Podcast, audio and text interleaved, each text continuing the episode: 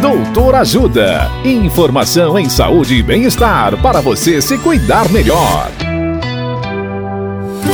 Nesta edição do Doutor Ajuda, vamos saber mais sobre pressão alta na gravidez.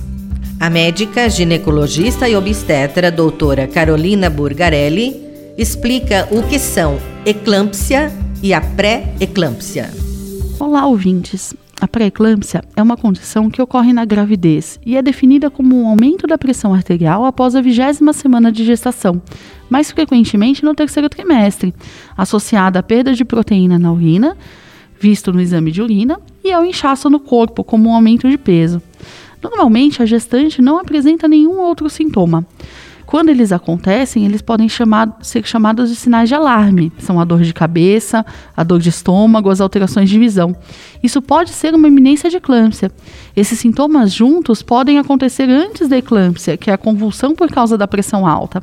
É um dos quadros mais graves para as gestantes, é uma urgência e a grávida deve ser levada ao pronto-socorro imediatamente. Reforço: se você tiver com a pressão alta, acima de 16 por 10, e tiver qualquer um desses sintomas, vá ao hospital imediatamente.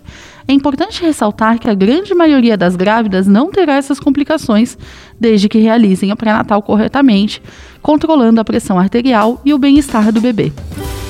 Dicas de saúde sobre os mais variados temas você encontra no canal Doutor Ajuda no YouTube se inscreva e ative as notificações.